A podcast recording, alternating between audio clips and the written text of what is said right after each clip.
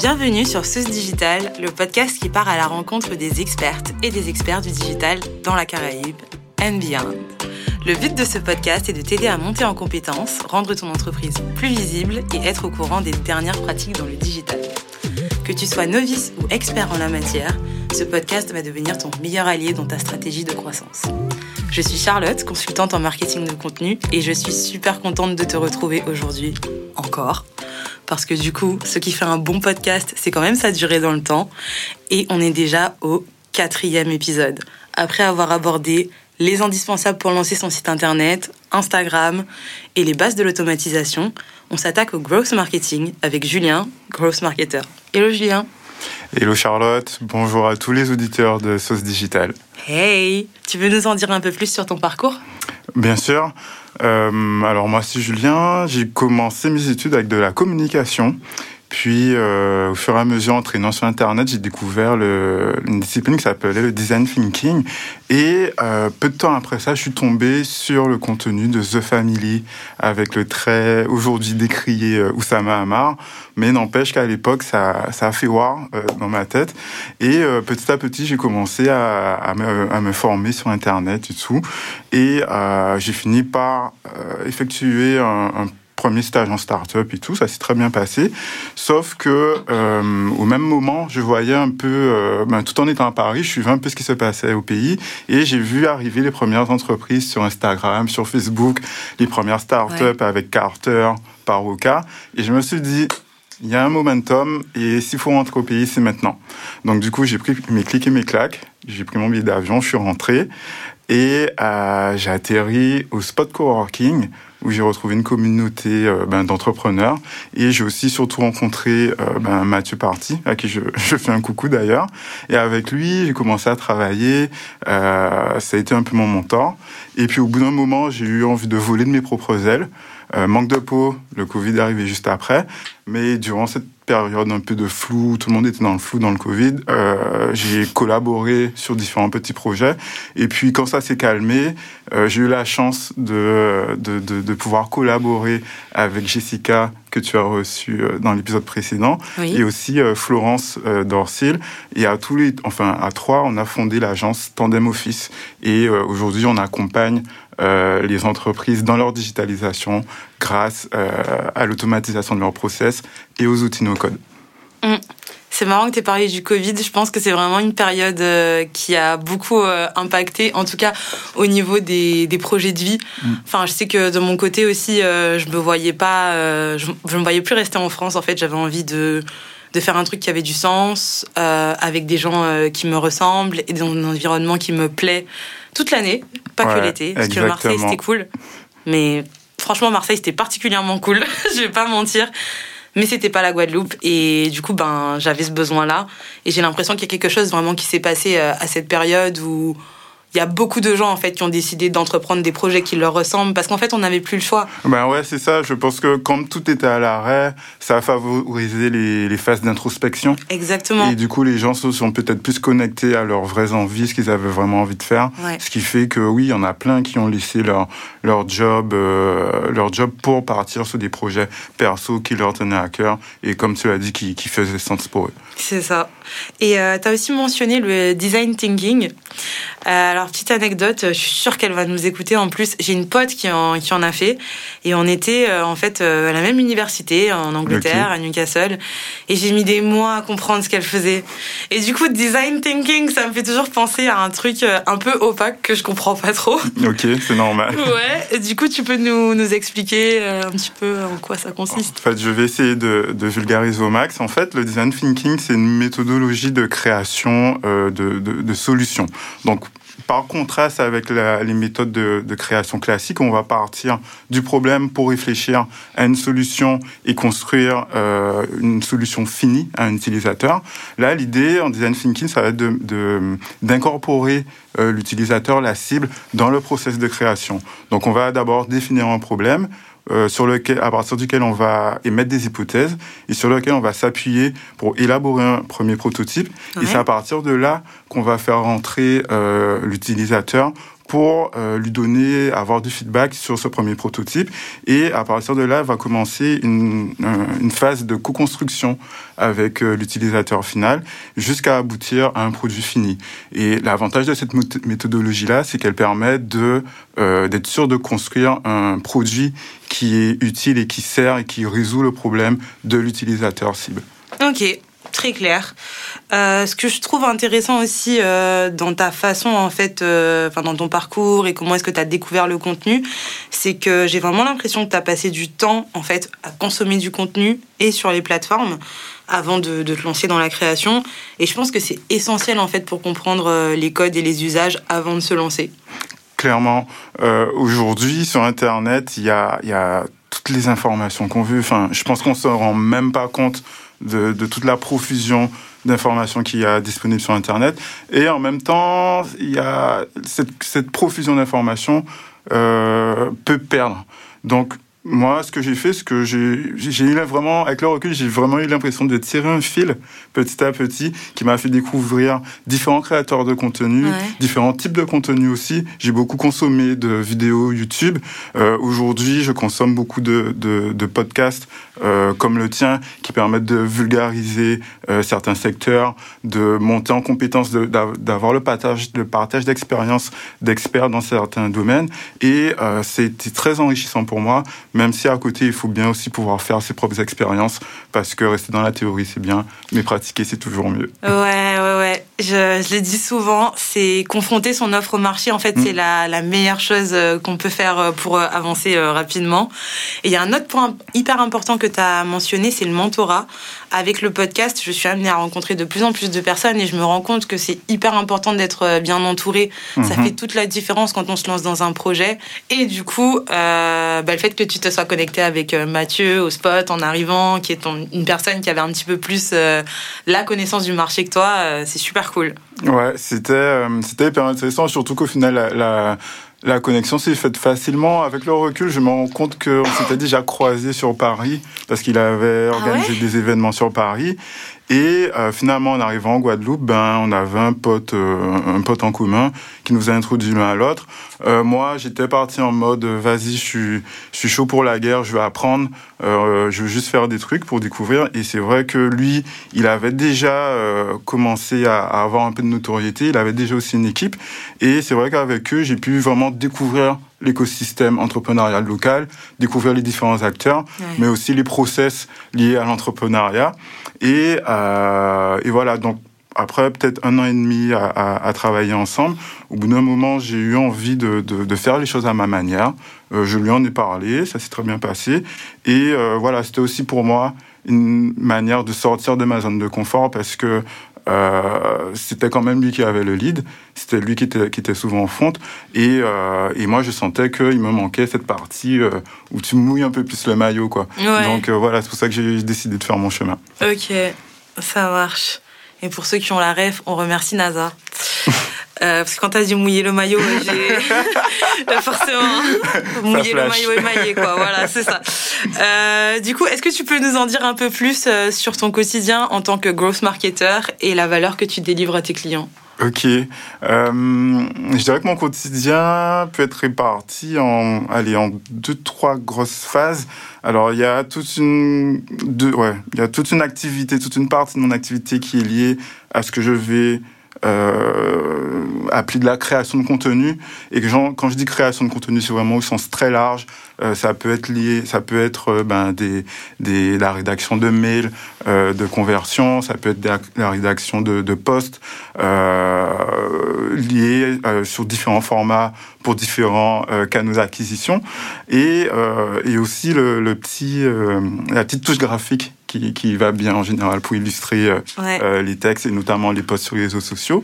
Après, il y a une partie, on va dire, un peu plus technique où là, je serais plus dans la définition de process, la configuration euh, d'outils digitaux, euh, la création de landing page, euh, séquences de mails automatisées et parfois des choses un peu plus poussées comme du scrapping. Et euh, j'ai dit un gros mot là, je crois.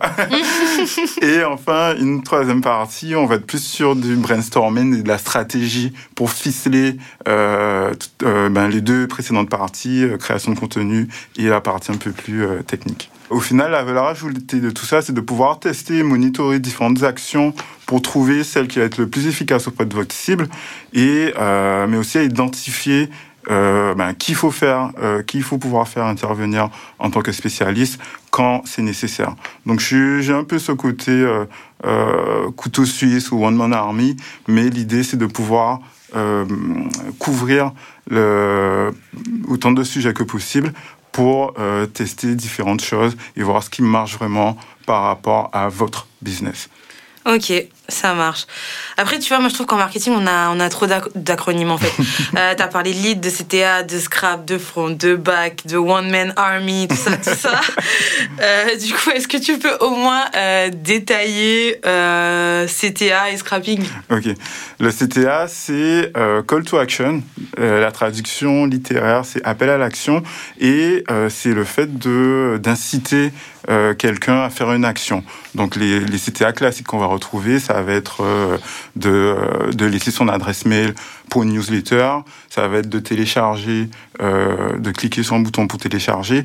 Donc voilà, tous ces tous les boutons que vous voyez en général sur les pages web que vous pouvez visiter, ce sont des, ce qu'on appelle des CTA, des call to action, des appels à l'action. L'idée, c'est de pouvoir guider votre cible afin qu'elle réalise l'action que vous souhaitez. Ok. Et le scrapping, du coup? Le scrapping, euh, je crois que la traduction littéraire, c'est grattage, gratter. Ouais, ça tombe Et, super euh, bien. Et ici, l'idée, c'est de pouvoir... Euh, ça t'est déjà arrivé de te rendre sur un, un, un site et, et, de copier-coller l'adresse mail pour la, pour la recoller sur, sur ton mail ou quelque chose comme ça? Bah, Bien sûr, j'ai été commercial, j'ai fait la chasse aux adresses mail. Ah, en plus.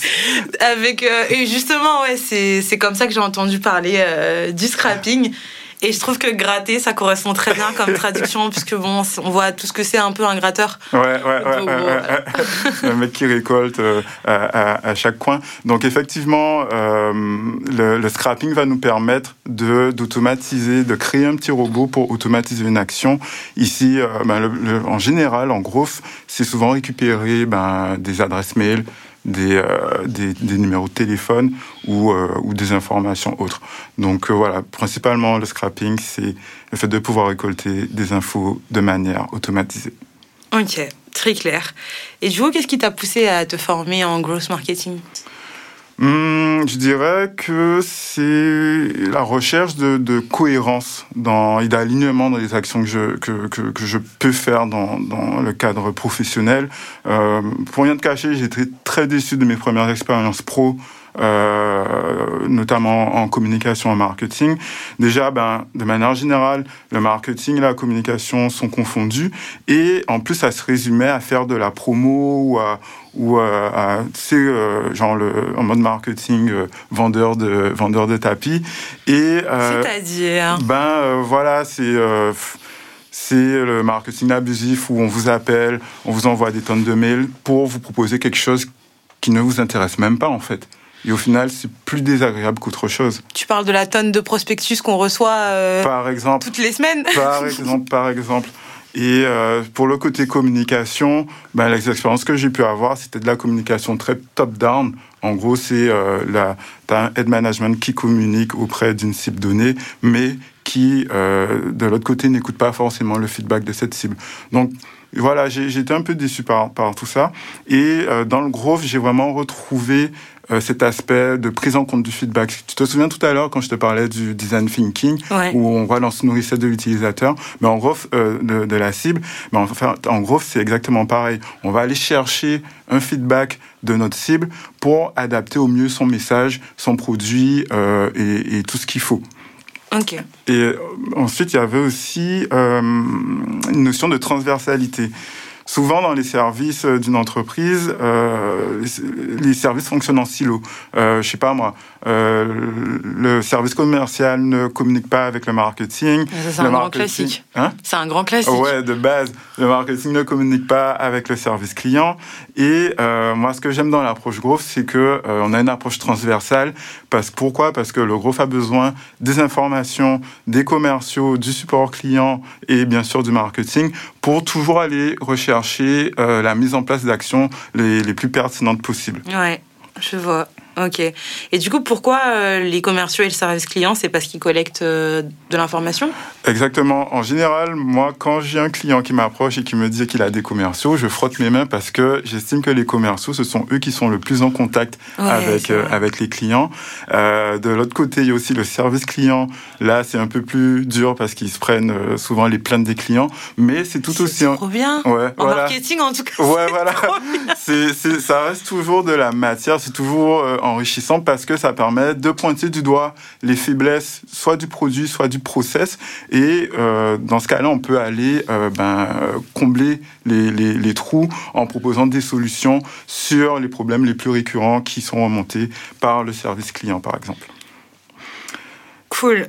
Euh, du coup, est-ce qu'il y a autre chose qui t'a poussé à te former dans le gros marketing? Ben, le growth aussi en tant que discipline, je trouvais que c'est quelque chose qui matchait beaucoup avec moi parce qu'il faut être curieux. Il faut être curieux de comprendre euh, comment, euh, ben, comment le, le, service commercial fonctionne, comment le service client fonctionne, mais il faut aussi pouvoir euh, collaborer avec d'autres spécialistes, voire monter en compétence sur certaines, certaines, certains sujets.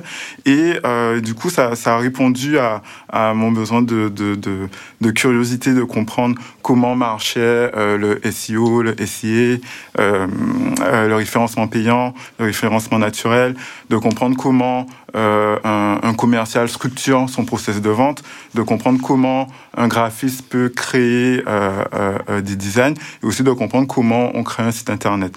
Donc tout ça fait que ce, côté euh, multi-skills, multi-compétences euh, me permet d'avoir ce qu'on ce que, ce qu'on appelle un arbre de compétences en, T, donc avec un ensemble de compétences maîtrisées euh, à peu près au même niveau et, et, donc alignées à l'horizontale, mais avec une spécialité qui monte à la verticale. Et du coup, moi, ma spécialité, ça reste quand même la stratégie parce que j'aime bien euh, bien ficeler les choses, bien euh, anticiper les différentes actions qui vont être mises en place. Ok. Très clair. Euh, bah, du coup, euh, avec euh, tout ça, au final, qui sont toutes les raisons qui t'ont poussé à te lancer là-dedans, quelle est ta définition du gros marketing? Alors, je pense que chaque, chaque groupe aura sa propre définition. Ah ouais, je... Attends, si vous n'êtes pas d'accord au début, c'est compliqué, non? Non, mais il y a, y a un biais, il y a un biais euh, je pense qu'on qu'on aura l'occasion d'y revenir. Euh, c'est souvent que quand on, a, quand on entend growth, on entend euh, acquisition, levée de fonds, licorne, tout ça. c'est c'est une partie du growth, effectivement, mais c'est que la face, la face émergée, peut-être la face la plus, la plus sexy, mais de manière très fondamentale, le growth, c'est avant tout une méthodologie qui permet d'identifier et de structurer des piliers fiables sur lesquels l'entreprise va s'appuyer pour construire une croissance durable et saine. C'est très important, euh, cette notion de, durabilité. Et euh, cette, méthodologie repose euh, sur trois, trois grands piliers qui vont être la mesure. Et là, ça va permettre d'identifier ce qui marche ou pas auprès de sa cible en mesurant les résultats. Ça peut être le nombre de vues, le nombre de clics, le taux de conversion. ensuite, le deuxième pilier, ça va être les itérations qui vont permettre soit de tester de nouvelles choses, de nouvelles actions, euh, ben, quand euh, les, les, les, résultats des actions précédentes ont montré qu'elles sont pas performantes, soit euh, d'optimiser ce qui marche déjà. Euh, par exemple, si on voit qu'une pub euh, ou qu'un contenu performe plus qu'un autre, euh, ça peut être intéressant d'analyser sa, structure pour en faire un modèle réutilisable et adaptable pour les autres pubs à venir.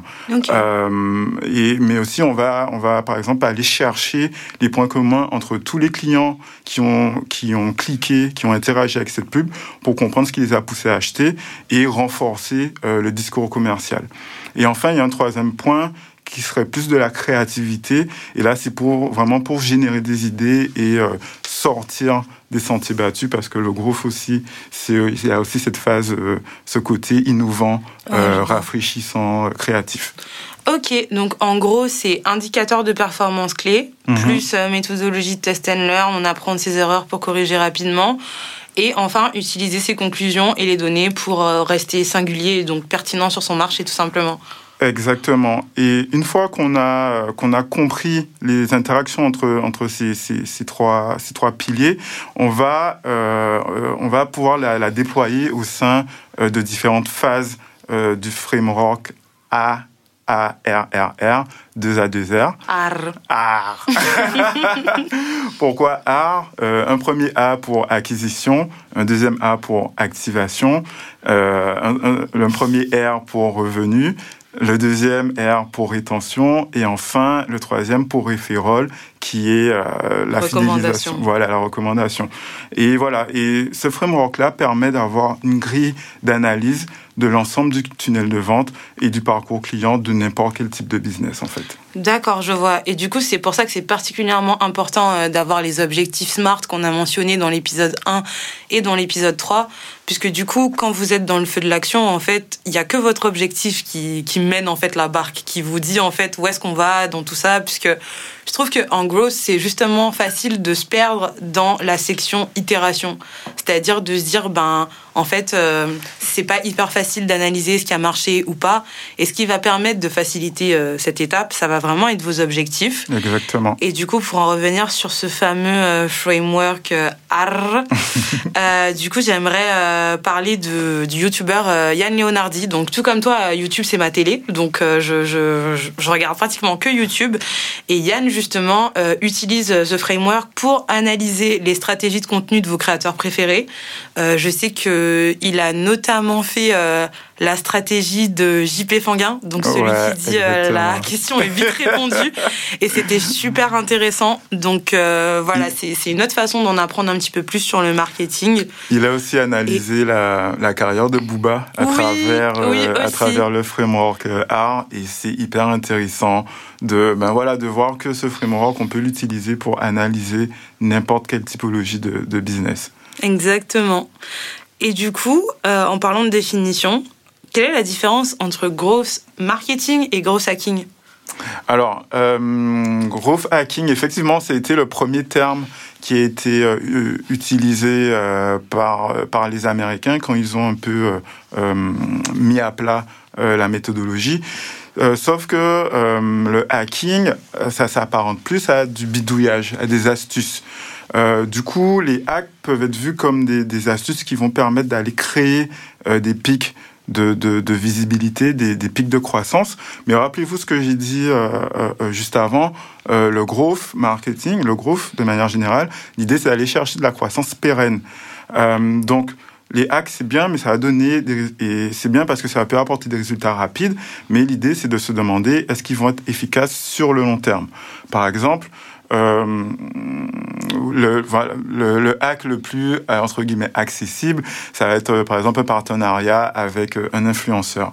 Donc si vous faites un partenariat avec un influenceur, vous aurez au moins beaucoup de visibilité. Peut-être des, retombées, des ventes qui vont suivre, mais l'idée, par rapport au growth marketing, c'est d'aller se demander qu'est-ce qui va se passer après après, après qu'on ait mis en place ce, ce, hack de croissance sous la forme d'un partenariat, qu'est-ce qui va se passer après? Est-ce que c'est pas possible d'aller euh, récupérer les, les, clients qui ont acheté euh, pour ensuite les fidéliser? Et même ceux qui n'ont pas acheté, peut-être que ça peut être intéressant de, de les récupérer, soit pour les, les diriger vers, vers un autre produit ou euh, avoir justement du feedback en allant les interroger pour leur demander qu'est-ce que qu'est-ce qui ne leur a pas qu'est-ce qui ne leur a pas plu dans le produit, qu'est-ce qu'ils aimeraient voir comme produit et encore une fois apprendre un peu plus euh, de, sa cible pour euh, mieux optimiser, mieux adapter sa stratégie. Ok, très clair. Alors, petit cas pratique, imaginons que je suis une newbie, je m'y connais absolument pas en grosse. Je sais vite fait qu'il y a un rapport avec les emails, mais sans plus. Est-ce que tu peux me donner un aperçu du process que tu mets en place pour répondre à mes besoins? Alors du coup, ça, ça dépend de ce que tu veux Et faire. vous êtes tous les mêmes. À chaque fois que je pose la question, on me dit ça dépend. Mais c'est vrai, c'est vrai. Enfin, les marketeurs n'ont pas la, la, la, la science infuse. Ils savent très bien que Ah bon? même si on, a, on peut avoir l'impression d'être des gourous qui parlent dans un jargon incompré- incompréhensible, on garde quand même les pieds sur terre Ouais. et on sait que euh, euh, euh, chaque business a son, sa, sa propre stratégie marketing. Du coup, c'est pour ça que souvent, euh, on, on va répondre par ça dépend. Mais bon, par rapport à- au, au- au cas que tu me proposes, on va dire que tu veux faire de la- de l'acquisition client. Donc, on va plutôt parler de, de prospection par mail, cold euh, slash cold emailing. Donc, pour ça, je vois six étapes. La première étape, c'est euh, de pouvoir définir son client idéal. Euh, C'est-à-dire, euh, ben, par exemple, disons que tu es un centre de formation, ton client, c'est qui? Est-ce que c'est un, un manager? Est-ce que c'est un, chef d'entreprise? Est-ce que c'est un opérationnel? Et ensuite, l'idée, c'est aussi d'avoir un profil un peu... euh, psychologique. C'est-à-dire que, euh, voilà, si je reprends l'exemple du centre de formation, est-ce que tu vas vendre des formations euh, parce que elles sont euh, certifiées Calliope et que tu peux financer avec ton CPF, ou est-ce que tu vas mettre en avant le fait que euh, si euh, on prend une de tes formations, c'est l'opportunité pour toi d'assurer ta position au sein de ton entreprise, de progresser au sein de ton entreprise, ou peut-être euh, d'augmenter ta valeur sur le, marché du travail. Donc voilà, l'idée c'est de pouvoir définir des critères euh, très euh, tangibles sur la cible, mais aussi d'avoir des critères un peu euh, psychologiques, des arguments un peu psychologiques pour aller discuter, pour aller attirer l'attention de cette cible. Ensuite, une fois qu'on a fait ça, on va, en s'appuyant sur notre client idéal, on va pouvoir commencer à modéliser le tunnel de conversion, le tunnel de vente. C'est-à-dire définir tout le parcours qu'on veut que euh, la cible emprunte et euh, ainsi que, que les différents call to action, les différents appels à l'action. Ça peut être ben, de la prise de rendez-vous, la visite d'une page vente ou l'inscription à un webinaire, par exemple. Ensuite, sur l'étape 3, on va commencer à rédiger euh, les différents mails qui vont animer le tunnel de conversion pour inciter euh, le prospect justement à faire l'action euh, qu'on veut qu'il fasse. Et pour ça, on va utiliser différents templates, différents frameworks, dont le plus connu reste euh, AIDA, A-I-D-A. A pour attention, I pour intérêt, D pour désir et dernier A pour action. Excuse-moi de te couper, mais qu'est-ce que tu entends par euh, framework? Frameworks, ce sont des templates, des cadres de travail. Euh, si vous voulez, l'idée, c'est de pouvoir vraiment structurer euh, sa pensée, structurer son contenu pour être, pour toujours avoir le même modèle, pour toujours être pertinent. Ok. Donc, ouais, on, est, on est vraiment sur des, des cadres de travail.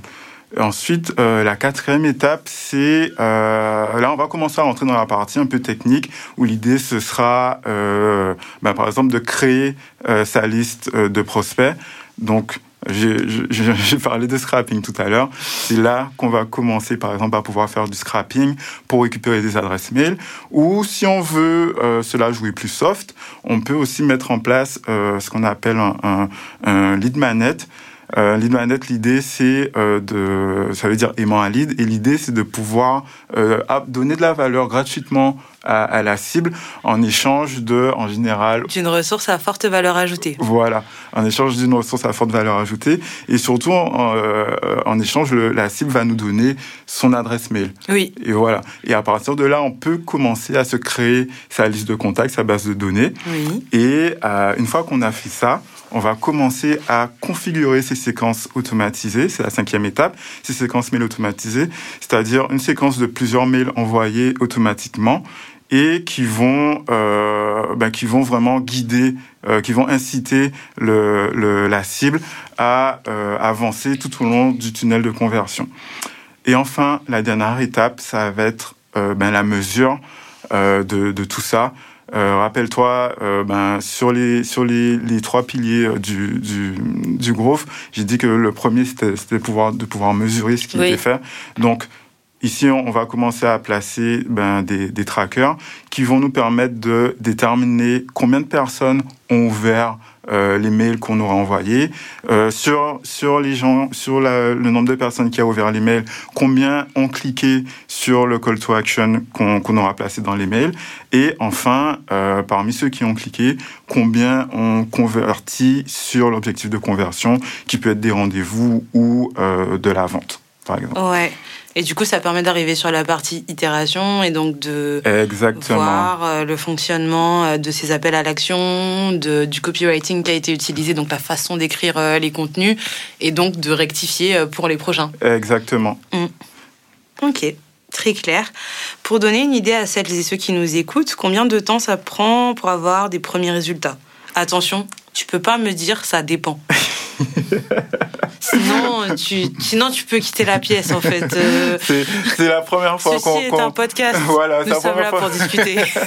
c'est la première fois qu'on met un podcast avec un, un, un handicap. Mais vas-y, ouais, challenge accepté. Chez Sauce Digital, il y a des coups de pression, c'est comme ça. Et franchement, je le dis, cet épisode, c'est uh, it's a public service pour les prochains, en fait. Et me, me répondez pas, ça dépend, parce que vous aurez le même, vous aurez droit au même traitement que Julien en live maintenant, en fait. Voilà, les, les prochains invités, vous êtes prévenus. C'est ça. Donc, du coup, pour répondre à ta question, sans utiliser ça dépend, ouais. je dirais que dans un monde parfait, euh, où euh, le client connaît sa cible, où les ressources sont disponibles, où euh, les, les, les, les équipes du client sont alignées, en vrai, euh, ce type de prestation, ça peut prendre une semaine. Mais comme c'est rarement le cas, on va plus partir sur euh, un bon mois, un mois, un mois et demi, quand même. Mine de rien, parce que euh, en général, euh, ben voilà, faut quand même un temps de travail avec euh, ben, mon client pour comprendre euh, quelle est sa cible, justement jusqu'à pouvoir aller à un niveau de profondeur euh, entre guillemets psychologique. Ouais. Après, il faut pouvoir aussi aligner les équipes aussi, leur faire comprendre ma démarche, euh, leur faire comprendre que euh, ben j'aurais besoin de telles informations, que c'est cool s'ils me laissent accéder à tel dossier. Et euh, et à partir de là, voilà, on peut vraiment commencer à, à, à, à bosser et avoir ce que j'appelle des quick wins qui vont être la recherche de résultats rapides. Oui. Et euh, parce que voilà, l'idée c'est de quand même pouvoir mettre son confiance en client. Et après, on va commencer à voir sur du moyen et du long terme. Ok, ça marche. T'as un petit exemple? Euh, bah, Par exemple, si tu vends des clims. Euh, et que je te demande quel est le problème que tu résous pour ton client, et si tu me dis, ben moi je vends des clims à moitié prix pour ceux qui en ont pas, c'est cool, hein, mais tous tes concurrents ils font ça. Euh, moi, je vais te répondre. Euh, euh, si tu vends des clims, c'est peut-être pour euh, que tes clients euh, se sentent bien dans leur maison, se sentent en confort dans leur maison, qui est une forme, qui sont pour des gens qui sont à la recherche de bien-être et qui cherchent aussi la paix contre les moustiques. Très important. Donc voilà. Donc il va falloir. Enfin, l'idée c'est d'aller chercher dans, dans, ce niveau de profondeur ouais, pour vraiment se démarquer de, Mm. du discours de la concurrence, qui est souvent un discours euh, de la guerre des prix. C'est Oui. à celui qui affichera la réduc la, la, la plus basse.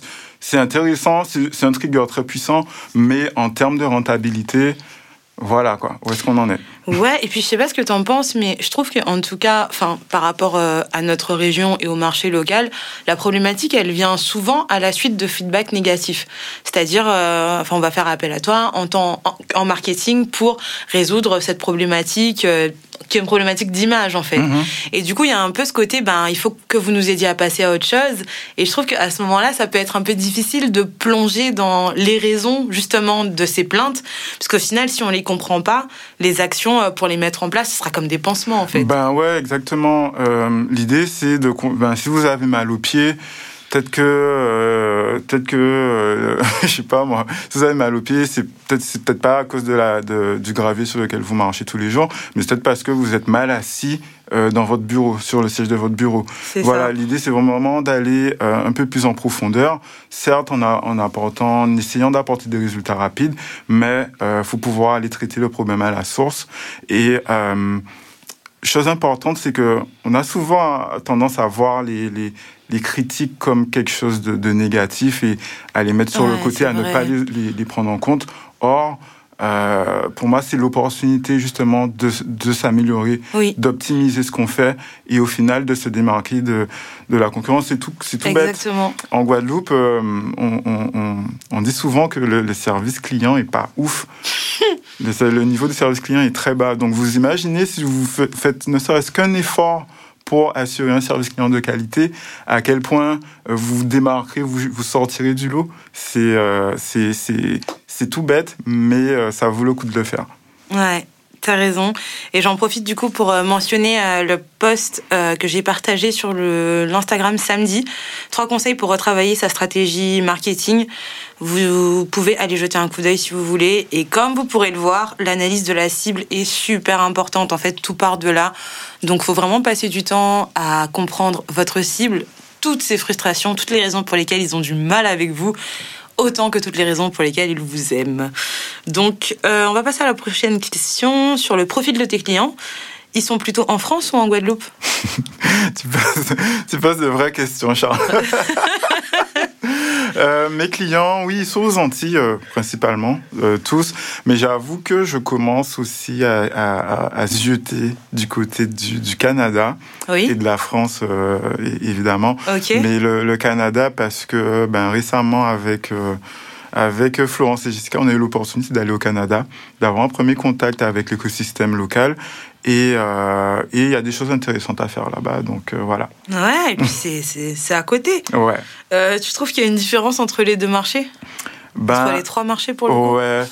Euh, clairement, la différence avec la France, c'est le niveau de maturité. Euh, je pense que tous tous les acteurs du digital euh, le, le, le diront. Euh, principalement la. la- Mmh. Oui. Ah, vous n'êtes pas tous d'accord là-dessus Ah ouais? Bah ouais, puisque sur c'est une question que je pose à Mhm. tous les invités. Et du coup, ben, sur le niveau de maturité, en fait, euh, tout le monde n'est pas forcément d'accord, puisque par rapport à notre territoire et le fait que ce soit une île, on a des problématiques qui sont différentes, en fait. Donc, est-ce que du coup, ce- cette problématique de maturité, on va vraiment la rattraper par rapport à l'Hexagone? Ben oui, euh, parce que euh, le fait d'avoir des spécificités territoriales n'empêche pas de connaître les, les, grands, euh, les grands principes liés au, digitaux, liés au digital. Mhm. Donc, euh, pour, pour moi, c'est- décorrélé. Là où, la, là où la problématique est plus intéressante, c'est sur la taille du marché. Par exemple, euh, il y a un, un- un principe de base en growth qu'on qu'on qu'on n'arrête pas de répéter, c'est de commencer par la niche. Une niche en France, tu peux être sur, sur 10 000 personnes. Ici, une niche, euh, je ne sais pas si ce sera 100 ou 1000 personnes. Quoi. Donc, on, on- on- on- ne serait-ce que la taille du marché fait que euh, certains principes ne sont pas réplicables à la lettre, ou du moins euh, qu'il faut euh, les, les différentes phases entre les, euh, les, les, les marqueurs de, de croissance sont, sont différentes. Donc, ouais, pour moi, les, les grosses différences, ça reste la maturité, évidemment, et, euh, et la, la, la taille des marchés, en fait. Ouais, je vois.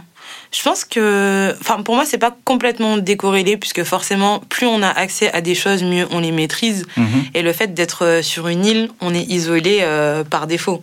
mhm. Et du coup, ben, enfin, je me dis, en France, le fait d'être sur un continent, le fait euh, bah, d'être identifié plus comme un lieu où euh, il y a beaucoup plus de libre échange, tout simplement, ça fait que ces compétences, elles se développent plus vite. Mhm. Et donc, du coup, pour moi, il y a quand même un, un petit Un rapport. Ok. Mais euh, par rapport à comment est-ce que cette compétence en particulier, donc le gros hacking, va se développer dans la Caraïbe, je pense que ça peut, ça peut donner un résultat hyper intéressant et comparable euh, nulle part ailleurs en fait. Ouais, Parce ça. que je, je le vois en fait, euh, ne serait-ce que par rapport à l'alignement sales marketing, c'est une problématique qui sur le marché européen est historique. Mhm. On est sur comment optimiser l'efficacité de ces deux équipes parce que le futur de l'entreprise en dépend. Alors qu'en Guadeloupe, en tout cas, on est encore sur la version traditionnelle des entreprises où il y a une batterie de commerciaux et il y a une personne, c'est souvent une meuf d'ailleurs, à la com. Et du coup, il n'y a pas cette notion de marketing en mode le marketing nourrit euh, l'équipe commerciale. Le, le marketing, qui en vrai est la com, et le service commercial sont complètement décorrélés. Donc je me dis, tu vois, dans cette configuration, il y a un truc qui peut se passer. Je sais pas ce qui va se passer, mais je pense que ça va être épique, tu vois. ben faut, euh, l'avenir nous le dira. Je, je, comprends, je comprends ce que tu veux dire, ouais. mais euh, ouais, effectivement, on est encore. C'est clair que les choses bougent actuellement, Mhm. euh, mais je, je trouve, en tout cas à mon niveau de lecture, je pense qu'il est encore trop tôt pour dire exactement euh, qu'est-ce qui va se passer. Mais c'est clair qu'on aura euh, des spécificités liées à, nos, à nos marchés ça. en fait. Ok. Du coup, euh, on va passer aux choses à éviter. Mhm. Quels sont les a priori ou éléments à éviter quand il s'agit du growth marketing? Alors, euh, ben ouais, comme je le disais tout à l'heure, euh, quand on parle de growth, on pense à croissance rapide, levée de fonds, euh, licorne et compagnie.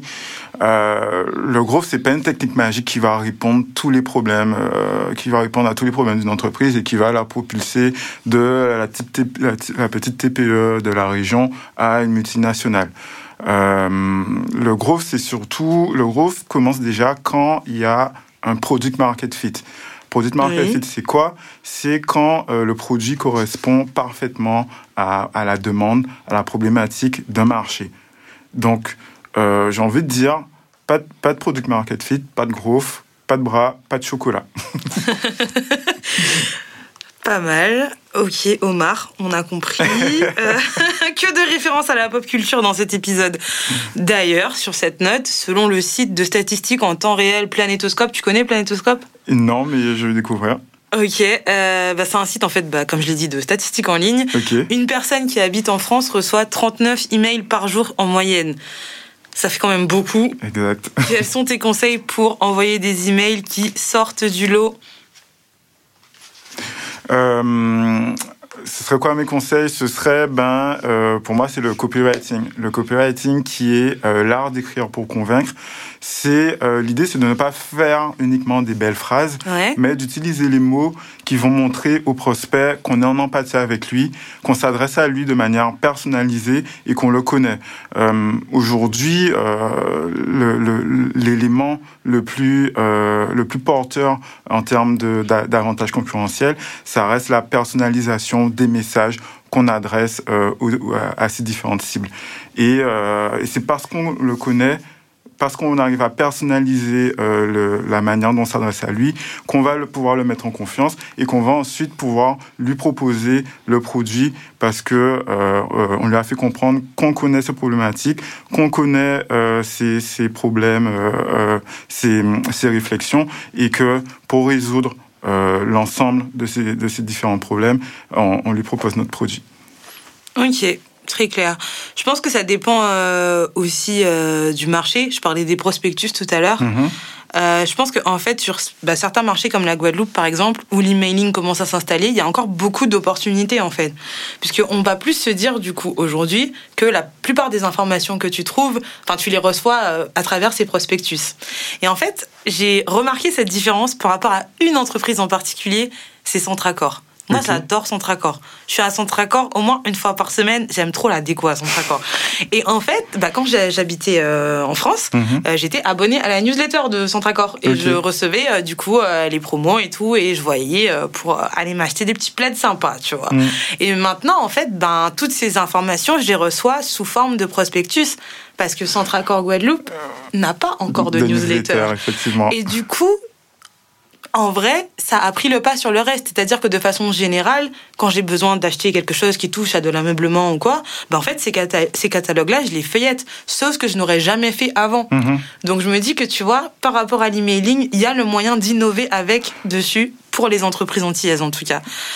Euh, on va passer à la fameuse question des tarifs. Combien ça coûte une stratégie de grosse marketing et tous les contenus qui vont avec? Alors, euh, Tu me dis ça dépend. non, en fait, euh, moi, je fonctionne euh, à l'abonnement, en fait. Ouais. Euh, je propose, euh, voilà, je propose l'ensemble de mes services contre euh, une, un, un- un- un prix qui va de 1000 à, à, à 1500 euros. Et l'idée, c'est au moins de pouvoir travailler sur trois mois. À partir de trois mois, je, je, com- je commence à avoir des, des résultats porteurs. Euh, en ayant des, quick wins et en commençant vraiment à pouvoir me projeter sur du moyen long terme. Donc euh, voilà, en tout cas pour moi, abonnement avec une fourchette de prix allant de 1000 à, à 1005. Euh, alors, c'est vrai que la, question du, tarif est, assez tabou en général ici, mais je pense que c'est faut, faut, faut pouvoir comprendre, faut pouvoir faire comprendre aux professionnels que euh, justement, si vous payez un expert, si vous faites appel à un expert, euh, vous payez son expertise et surtout euh, les indépendants.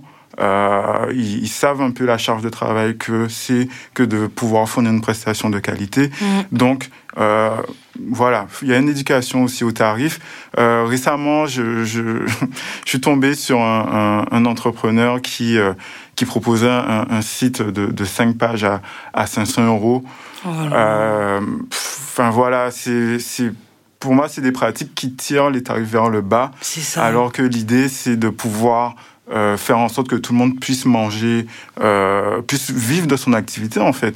Et, euh, et oui, il y a l'argument de oui, mais euh, les, le budget, le budget des clients, euh, voilà. Enfin, faut voir à 500 euros un site de 500 euros avec 5 Qu'est-ce pages. que vous avez ouais. Voilà, faut voir la, la qualité que, que vous avez. Donc euh, voilà, il y a, y a deux sujets le sujet de euh, faut que les faut que les euh, les clients sachent à quoi s'attendre s'ils ont des, des prix qui sont tirés vers le bas et euh, qu'ils puissent aussi comprendre euh, à quoi correspond un tarif qui est estimé comme cher qui est qui est estimé comme cher. Ok, ça marche. Storytime, quelle est ta meilleure anecdote ou ta pire expérience en grosse marketing euh, Ma pire expérience, c'est quand j'ai collaboré avec une agence et, euh, et que, que, que, la, que voilà, l'idée c'était de faire une opération sur un de leurs clients. Et la directrice de cette agence m'a dit, euh, quand je lui ai demandé quelle était la cible, elle m'a dit la cible c'est tout le monde. et là j'ai bugué. Alors pour ceux qui Comment ne savent t'en pas, es sorti ce, alors en marketing, en communication, la cible ce n'est jamais tout le monde, Ouais. jamais au grand jamais tout le monde, parce que à force de parler à tout le monde, on parle à personne. Euh, comment je m'en suis sorti? J'ai fait ma recommandation en, en, en, en définissant une cible euh, très précise. Euh, malheureusement, elle a pas, ma recommandation n'a pas été suivie et j'ai vu que ça s'est Oh. terminé en campagne de 4 par 3 Ah ben là, elle est sûre de cibler tout le monde. Sachant qu'à la base, l'idée c'était de mettre en avant euh, le projet de ce client-là qui avait développé euh, euh, un produit digital. Ah. Donc voilà, quand, Ah quand, ouais, non, quand ça tu es pas, censé faire promotionner un produit digital et que tu me dis que la cible c'est tout le monde, il y a un truc qui va pas. ouais, c'est clair. Comment tu penses que les compétences du marketing digital vont évoluer dans la Caraïbe? Euh, bah, comme je le disais tout à l'heure, en vrai, je sais pas trop, j'ai pas trop de visibilité sur ce qui se passe à l'échelle de la Caraïbe, mais ce que je peux voir, c'est que ici et surtout depuis le Covid, on a on a des profils ben, comme le tien et comme tant d'autres. Euh, là, je pense à l'équipe de The Whistle, Arnaud, Kim, euh, qui, qui qui commence à revenir en Guadeloupe et euh, et puis de manière générale aussi, il y a aussi un, un boom de la formation, surtout les formations liées à l'entrepreneuriat. Donc faut voir. Moi, j'a- j'attends de voir euh, où, est-ce que ça mène. Euh, L'idée étant pour moi, enfin, j'espère que ça, ça permettra à justement à l'ensemble du marché de monter en, maturité. Et, euh, et puis il y a aussi tout un écosystème, notamment start-up, qui commence à, à se construire, même si c'est encore fragile. Et euh, dernière remarque, moi je pense jusqu'au milieu de tout ça, il manque un acteur à la The Family qui, euh, qui a ce côté un peu transgressif, mais ultra euh, euh, démocratisant euh, sur les sujets entrepreneuriaux. Donc, donc voilà. Ouais, je pense aussi. Qui sait? S'il faut, ce sera toi.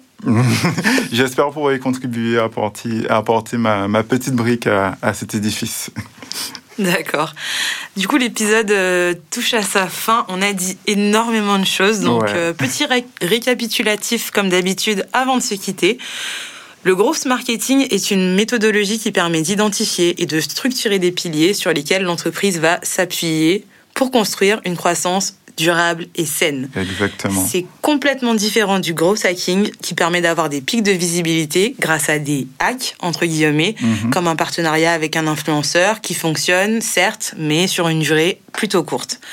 Tout comme pour l'automatisation, les processus sont hyper importants en grosse. La méthodologie se distingue par trois étapes à répéter rapidement pour atteindre ton objectif. La première, mesurer pour identifier ce qui marche ou pas auprès de ta cible. Ensuite, les itérations pour tester de nouvelles actions ou optimiser l'existant. Et enfin, la créativité pour générer des idées et penser ton objectif différemment. Pour réussir, il faudra passer du temps à analyser ta cible et éviter de cibler la terre entière. Même les plus grandes marques appliquent des stratégies différentes en fonction de la cible. Par exemple, McDo, avec les wings épicés ou le sundae à la goyave, que l'on trouve uniquement aux Antilles, en tout cas à ma connaissance. Énorme. ou encore le McBaguette que je n'ai vu qu'en France jusqu'à présent. Donc. Et il y avait aussi le McBookit, hein il y a eu le MacBookit. Et tu sais que j'ai mis Mac Baguette parce que j'avais un doute sur le MacBookit. Mais où est le MacBookit Où est le Mac à goulou McDo, expliquez-vous. Ouais, Mac à goulou, effectivement. Euh, du coup, je reprends. Donc, pour des premiers résultats en grosse marketing, il faut compter trois mois et investir au moins 1000 euros pour une stratégie de growth et les contenus qui vont avec. Vous pouvez aussi procéder avec des prestataires qui font des abonnements, tout comme Julien. Et c'est tout pour aujourd'hui. Merci d'avoir accepté cette invitation. Où est-ce qu'on peut se retrouver? Alors, on peut me retrouver sur LinkedIn, euh, Julien, et sur Instagram, euh, au hashtag euh, sur Junidé-18 euh, marketing. Ok, ça marche. Quel invité t'aimerais recommander pour un prochain épisode de ce Digital euh, y a quel... bah, j'ai parlé de lui en début. Ah, euh, Cet épisode est dédié à Mathieu Barcy, voilà. On l'a dit. Ouais, ouais, donc euh, ouais, il y a lui parce qu'effectivement, je trouve qu'il a un parcours assez euh, ouf, mais on l'entend très peu. Donc oui, j'ai envie qu'il prenne la parole, qu'il puisse faire un peu son retour d'expérience. Ok. Et j'ai aussi parlé d'eux, c'est l'équipe de The Whistle, parce que je trouve qu'ils font un bon travail, vraiment orienté vers la Caraïbe, et il y a très peu d'équipes, enfin, il y y a enfin, je vois très peu d'autres acteurs comme ça. Donc, euh, ouais, j'ai envie qu'ils puissent venir dans, dans ton podcast et, et nous faire des, des retours d'expérience. Super. Bah, écoute, euh, j'espère qu'ils entendront ton appel parce que c'est euh, des personnes que j'aimerais bien interviewer moi aussi. bah écoute, merci. Si toi aussi tu veux recommander quelqu'un ou que tu as des questions, envoie-moi un DM sur Instagram @sauce au pluriel. Comme d'hab, on te met toutes les infos de contact ainsi que les outils ou stratégies évoquées en description. Et n'oublie pas, si tu as aimé, mets-nous 5 étoiles sur Apple Podcast et sur Spotify aussi. Ça aide énormément au référencement du podcast et à faire en sorte que plus de gens le, découvrent tout simplement. Donc euh, voilà. Send some love.